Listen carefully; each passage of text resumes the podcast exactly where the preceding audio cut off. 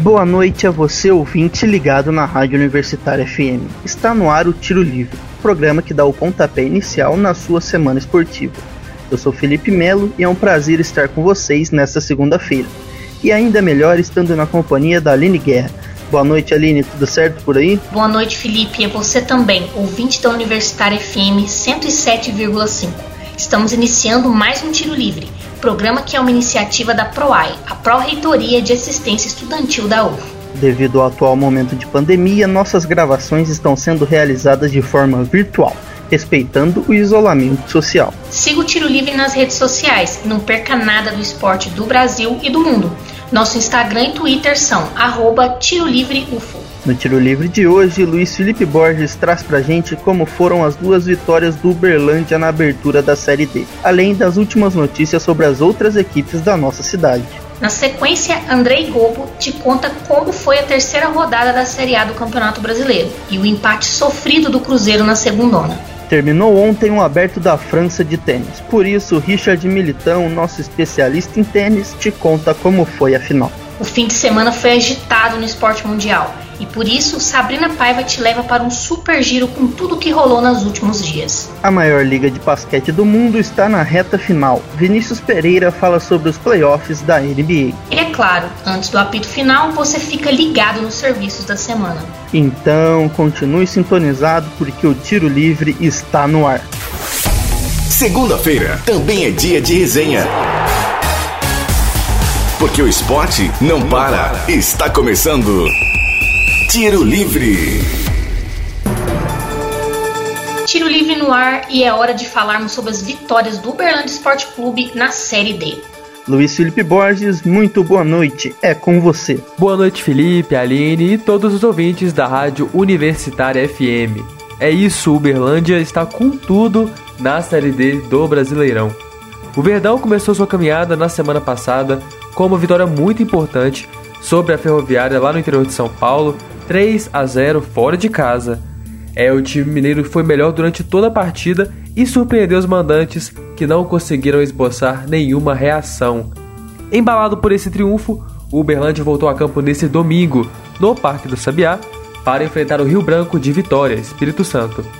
O primeiro tempo do Verdão foi excelente, com muitas chances de gol mas só o chute de Léo Matos aos 13 minutos entrou. O time foi para o intervalo com 1 a 0 no placar.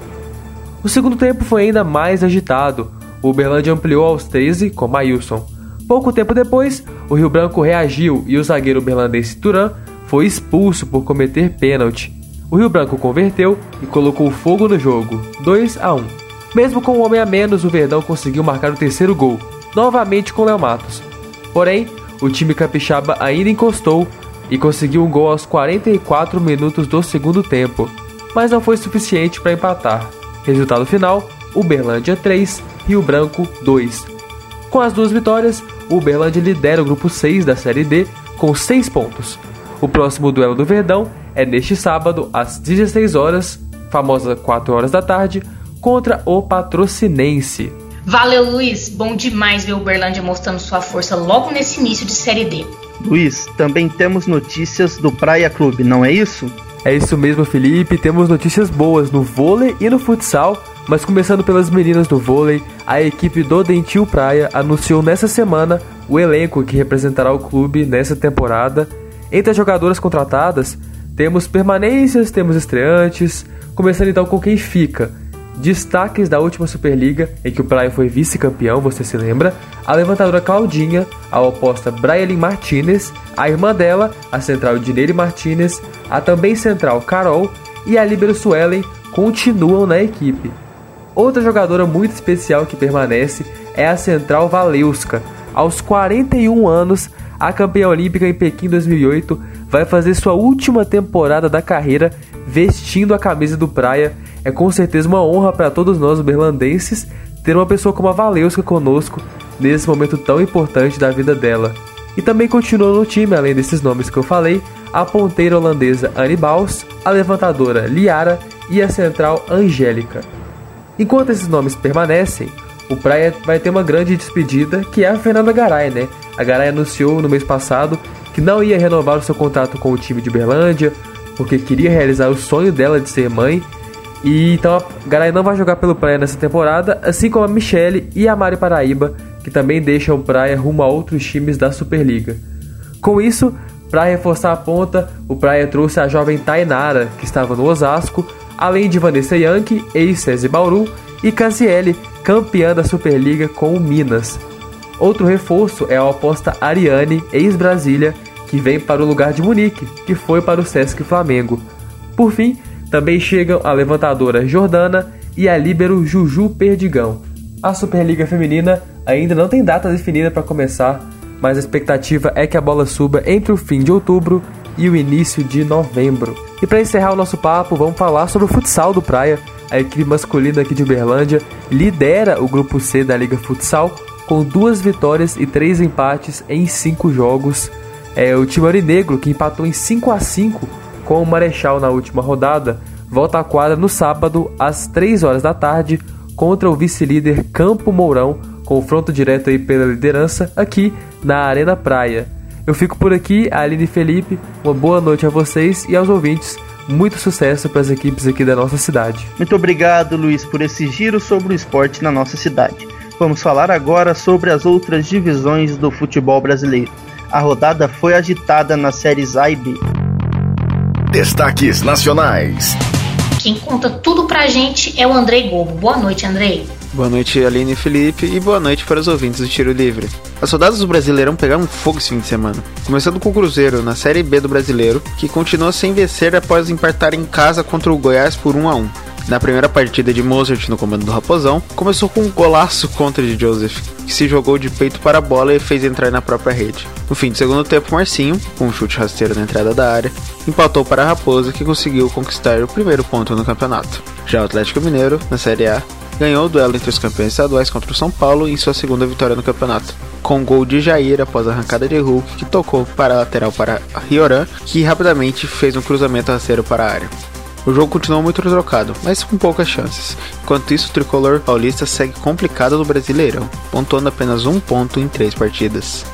Continuando nos clubes paulistas, no sábado aconteceu o derby entre Palmeiras e Corinthians, com os dois clubes eliminados da Copa do Brasil na mesma semana, com técnicos sendo questionados e com tais semelhanças chegando não apenas no jogo, mas também ao placar da partida, que terminou empatado em 1 a 1 com um golaço de Rafael Veiga logo nos 3 minutos e com um empate corintiano no início do segundo tempo com Gabriel, fechando os dois clubes com uma vitória, um empate e uma derrota no Brasileirão. O Santos empatou o jogo sem gols contra o Juventude, em um jogo que o Page se mostrou bastante ofensivo, mas que não conseguiu convencer essa presença massiva no ataque em gols, devido à sólida defesa do time gaúcho. Com esse empate, o time do Litoral fica agora com 4 pontos. Entre o Red Bull Bragantino e o Fluminense e mais o duelo depois de na Copa do Brasil o Flusão ter classificado em cima do time de Bragança Paulista, os times terminaram empatados em 2 a 2, com dois gols do time do Red Bull no primeiro tempo, mas com o time do Fluminense empatando no segundo tempo, com direito a gol de pênalti nos acréscimos para fechar o jogo. Já o Flamengo, com desfalques, conseguiu emplacar um 2 a 0 em cima do América Mineiro com gols de Bruno Henrique e Rodrigo Muniz placando a segunda vitória na segunda partida do Brasileirão, com uma partida a menos. A partida também teve um clima de despedida, devido a Gerson que está indo para o Olympique de Marseille. O Botafogo, na Série B, conseguiu sua segunda vitória contra o Remo em um 3 a 0 com gols de Chay no primeiro tempo com Rafael Navarro e Pedro Castro no segundo. Continuando sua invencibilidade no campeonato, o Fogão agora está com 7 pontos. Já o Vasco conseguiu virar o jogo contra o Brasil de Pelotas em 2 a 1 com incríveis 3 minutos de diferença entre os gols de Daniel Morim e Morata, com Cruz Maltino conseguindo sua primeira vitória no campeonato. No Brasileirão Feminino estamos passando por uma pausa devido às datas FIFA e às Olimpíadas. Mas na semana passada o Cruzeiro perdeu por 2 a 1 contra o líder Corinthians, com as Gabis do Timão fazendo dois gols logo nos primeiros minutos e com o Cruzeiro descontando com Duda no final do segundo tempo. O Corinthians está com uma vantagem de 3 pontos na liderança, enquanto o Cruzeiro está em 13º com 9 pontos. Na sequência tivemos dois clássicos estaduais, com os dois terminando em 1 a 1. O primeiro entre Botafogo e Flamengo não resolveu nada para as duas equipes. O Botafogo ainda com risco de ser rebaixado e o Flamengo não conseguindo chegar na zona de classificação. Já no Choque Rainha, o resultado não mudou muito a situação palmeirense, que continua em segundo, mas deixou o tricolor paulista em uma situação de indefinição até a próxima rodada. Ambos os times gaúchos ganharam e conseguiram suas posições com o placar de 2 a 1 com o Internacional ganhando São José e o Grêmio ganhando Ferroviária. Já o Santos perdeu para o Havaí Kinderman por 2 a 1 Com o fim da 13ª rodada, a zona de classificação está em ordem com Corinthians, Palmeiras, Santos, Grêmio, Ferroviária, São Paulo e Havaí Kinman, enquanto a zona de rebaixamento está com Cruzeiro, São José, Nápoles, Santa Catarina e Bahia. Fico por aqui, Felipe e Aline. Valeu, Andrei. O Brasileirão deste ano começou com tudo. Tem muita surpresa positiva e negativa também. É verdade. E se no Brasil o esporte não para, o mundo assistiu nesse fim de semana a decisão de uma das mais tradicionais competições de tênis do mundo, Roland Garros. E ninguém melhor do que Richard Militão para contar pra gente como foi a competição. Tiro Livre Especial. Boa noite, Richard. Seja bem-vindo. Roland Garros é um dos principais palcos esportivos do mundo. O segundo grande slam do circuito de tênis chama atenção pelo seu glamour, pelo piso diferente e também por ser um dos majors mais equilibrados, pelo menos na chave feminina. E quando falamos do circuito da WTA, podemos esperar de tudo, ainda mais em Roland Garros. E na edição deste ano não foi diferente. Um torneio com surpresas, as cabeças de chaves e principais jogadores do circuito foram eliminadas no decorrer da competição. Serena Williams, Ashley Barty, Naomi Osaka, Iga Swiatek, Elina Svitolina? Não. Desta vez nenhuma delas foram figurantes. E isso mostra como o circuito feminino de tênis é espetacular, equilibrado, surpreendente. Todas as jogadoras têm condições de escrever o seu nome na história da modalidade. Aliás, o esporte é exatamente isso: histórias novas e momentos inesperados. Tudo isso é capaz de enriquecer ainda mais uma modalidade tão prestigiada em todo o mundo. A chave feminina de Roland Garros poderia ter o nome certo, Maria Sakkari.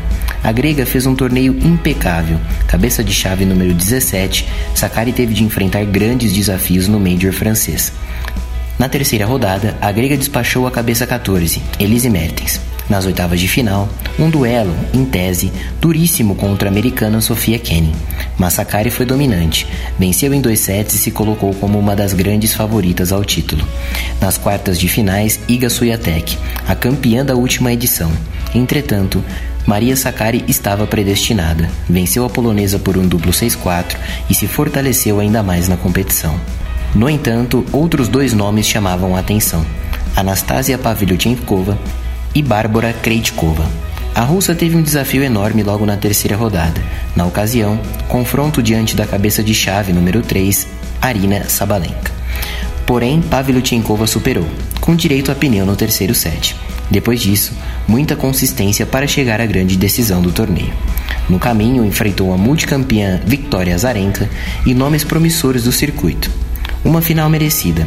A russa, já mais experiente, jogou o seu melhor tênis para chegar ao topo do circuito feminino. Mas do outro lado havia uma grande surpresa: Bárbara Krejcikova. A tcheca nunca foi uma protagonista em Grand Slam, mas dessa vez ela brilhou. Foi sólida, agressiva, cuidadosa e soube lidar com os momentos difíceis ao longo da campanha. Venceu gigantes como Svitolina, Sloane Stephens, a jovem Corey Golf e a até então favorita Maria Sakkari. Uma linda trajetória que só poderia terminar com o título. E na final, diante da russa Pavlyuchenkova, ela se sobressaiu. Em uma melhor de três sets, a tcheca fez 2 sets a 1 um com as parciais de 6-1, 2-6 e 6-4 e garantiu seu primeiro título de Grand Slam, aos 25 anos. Uma linda história, surpreendente e precisa. Krejcikova soube vencer de forma categórica, um título de Grand Slam. Na chave masculina, a expectativa ficou por um lado da chave. Novak Djokovic, Rafael Nadal e Roger Federer estavam do mesmo lado. O suíço não tinha a mesma chance dos outros dois. Depois de retornar de duas operações do joelho, Federer jogou Roland Garros como preparativo para a grama, e assim o fez. Venceu três jogos e depois desistiu nas oitavas de final. Na oportunidade, Federer enfrentaria o italiano Matteo Berrettini. Já Novak Djokovic e Rafael Nadal avançaram. O sérvio teve um caminho mais complexo, mas soube se impor e soube superar as adversidades nos momentos difíceis. Do outro lado, o espanhol e 13 vezes campeão do Major francês passeou. Perdeu apenas um set até as semifinais e fez o grande encontro com Novak Djokovic. Já na parte de baixo da chave havia um favorito. Dominic Thiem? Daniil Medvedev? Não. Stefanos Tsitsipas, o grego foi um dos melhores jogadores da temporada de Saibro em 2021 título em Monte Carlo e final em Barcelona. Tsitsipas era o grande favorito para chegar à final na parte inferior da chave masculina, e ele chegou. Venceu Medvedev nas quartas de finais e também bateu o alemão Alexander Zverev na semifinal, depois de um duro confronto de 5 sets. Na parte de cima, uma semifinal com cara de final: Novak Djokovic e Rafael Nadal. 58 encontros dos dois rivais. Nadal começou fulminante e levou o primeiro set, mas Djokovic soube se reerguer, venceu os outros três e garantiu a vaga na final. O sérvio foi o primeiro homem a vencer Rafael Nadal em duas oportunidades em Roland Garros.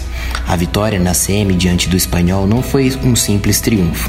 A vitória representou um marco para Djokovic. Não há nada que ele não possa superar. Absolutamente nada. Na decisão, nova geração contra um integrante do Big Three. Stefanos Tsitsipas versus Novak Djokovic. O grego começou firme, agressivo, soube reverter uma situação complicada ainda no primeiro set e depois venceu o segundo, abrindo 2 a 0. Uma vitória praticamente garantida, não? Talvez, mas o seu adversário era Novak Djokovic, o tenista mais completo da história da modalidade, o homem que é capaz de superar tudo e todos em qualquer ocasião. O sérvio nunca havia vencido um título de Grand Slam depois de perder os dois primeiros sets. Mas quem se importa com os números? Djokovic vai além. Mostra que ele pode superar qualquer estatística. Nada para ele é impossível. Mesmo em um cenário complicado, ele reverteu. Venceu os três sets consecutivos e conquistou o seu 19 título de Grand Slam. Histórico, impossível, insuperável. A história do tênis ainda pode não ter um nome concreto como o maior, mas a sua trajetória está sendo construída. Novak Djokovic pode tudo, porque ele é o melhor. E nem só de tênis viveu o esporte mundial. Chega mais, Sabrina Paz, e conta pra gente o que mais aconteceu no planeta neste fim de semana. Destaques internacionais. Muito boa noite. Boa noite, Felipe, Aline e ouvintes ligados na Universitária FM começou, na sexta-feira, mais uma edição da Eurocopa. A partida entre Turquia e Itália marcou a estreia da competição. Em boa atuação, a Azurra venceu sem grandes dificuldades por 3 a 0. Gols de Demiral contra Immobile e Insigne. Na manhã de sábado, Suíça e País de Gales ficaram no empate. Embolo marcou para os suíços e Mor para os galeses. Também no sábado, mas pela tarde, na partida entre Dinamarca e Finlândia, uma cena angustiante. Ao fim da primeira etapa, Christian Eriksen, meio-campista da Dinamarca, caiu desacordado no gramado. O jogador teve uma parada cardiorrespiratória e precisou ser socorrido ali mesmo. Foram 15 minutos desesperadores. Após o rápido atendimento da equipe médica, o jogador deixou o campo de maca, mas felizmente já estava acordado e consciente. Eriksen foi levado para o hospital, onde permanece internado com quadro estável. Eu e toda a equipe do Tiro Livre deseja a pronta recuperação do jogador. Devido a este grave incidente, o jogo ficou paralisado por mais de uma hora e só reiniciou depois dos jogadores terem certeza do estado de saúde de Eriksen.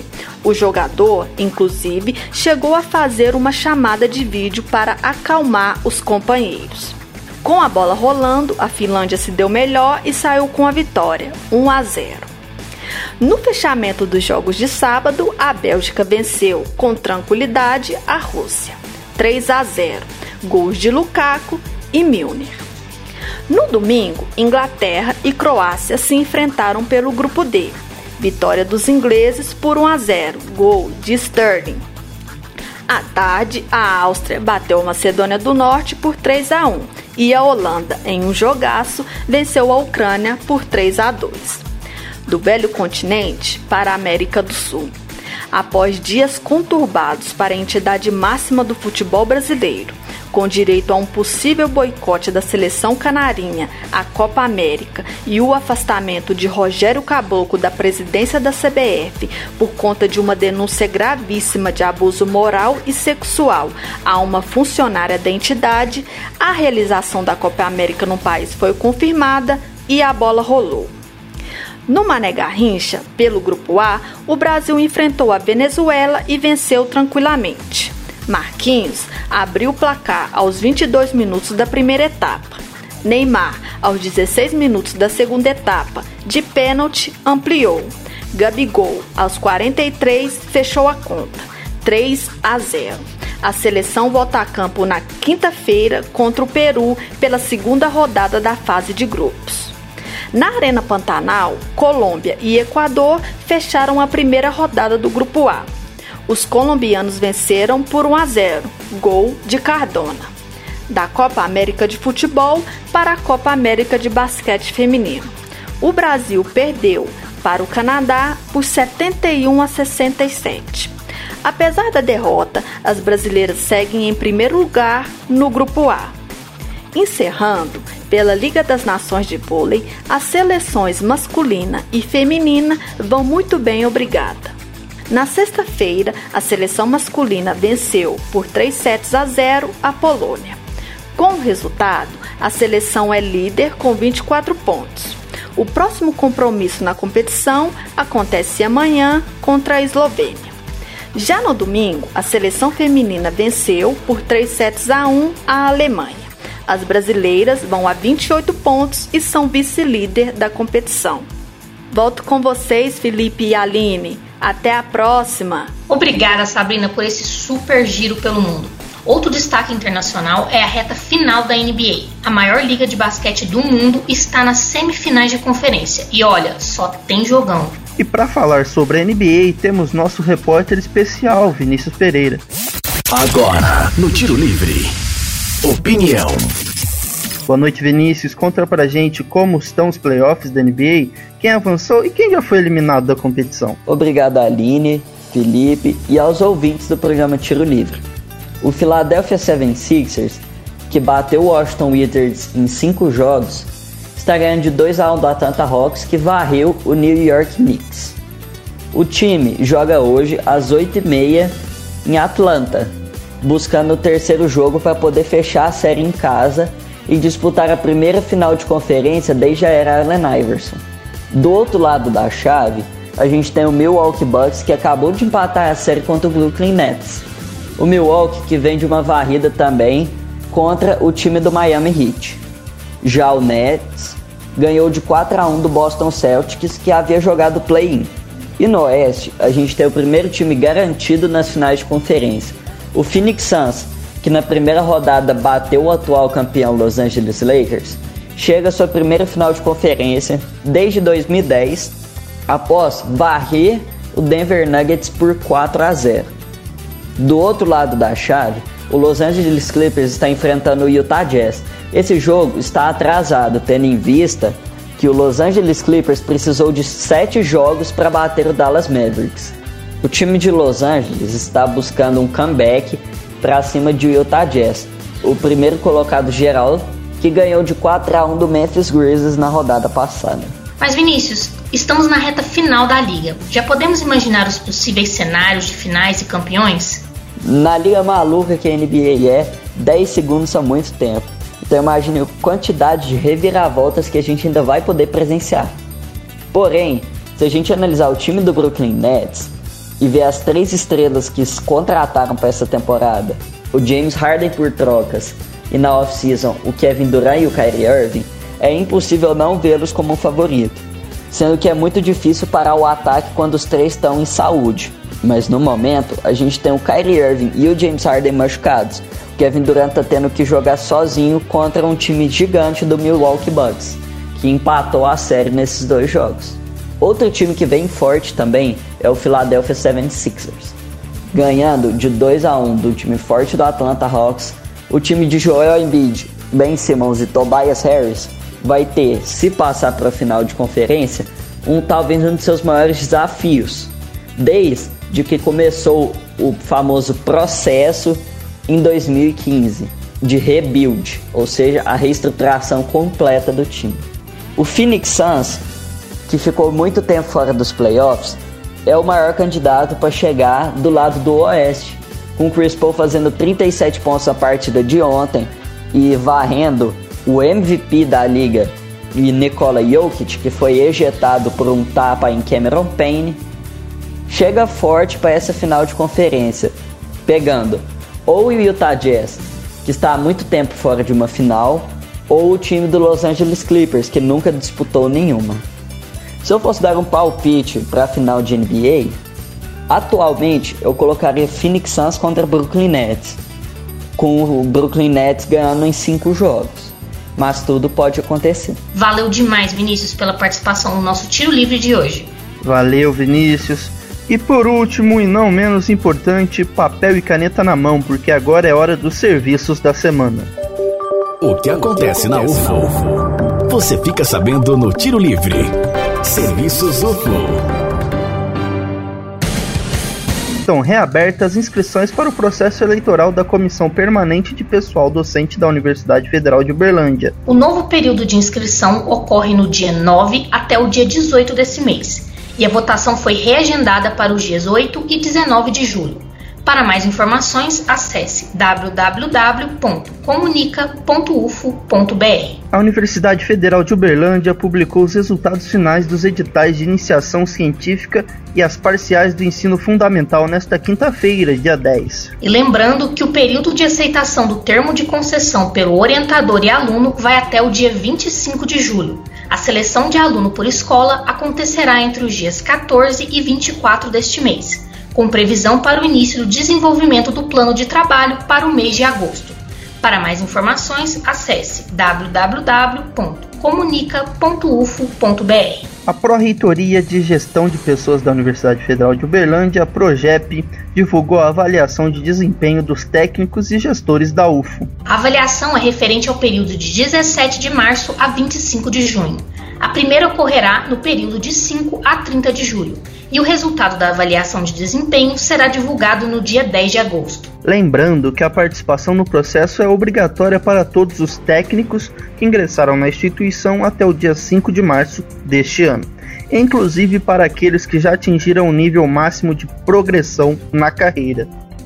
Para esclarecer dúvidas sobre o processo avaliativo, acesse o e-mail de cat.projep.ufo.br e para mais informações, acesse o site www.comunica.ufo.br.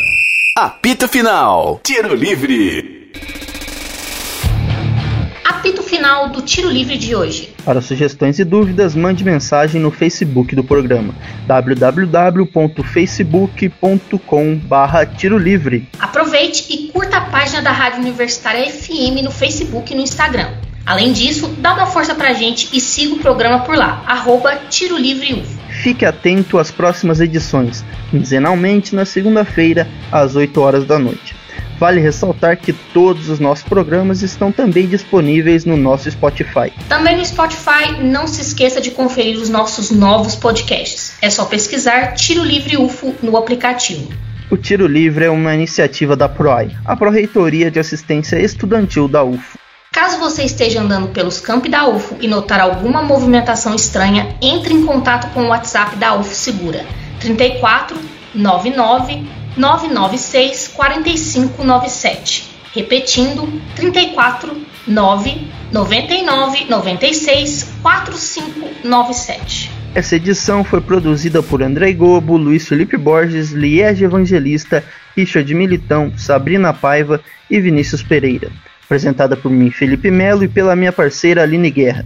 Edição de Luiz Felipe Borges, revisão de Lázaro Martins e apoio técnico de Benício Batista, Edinho Borges e Mário Azevedo. Boa noite, Felipe, e a você, ouvinte, muito obrigada pela audiência nessa edição do Tiro Livre. Boa noite, Aline, e a você que esteve conosco na 107,5.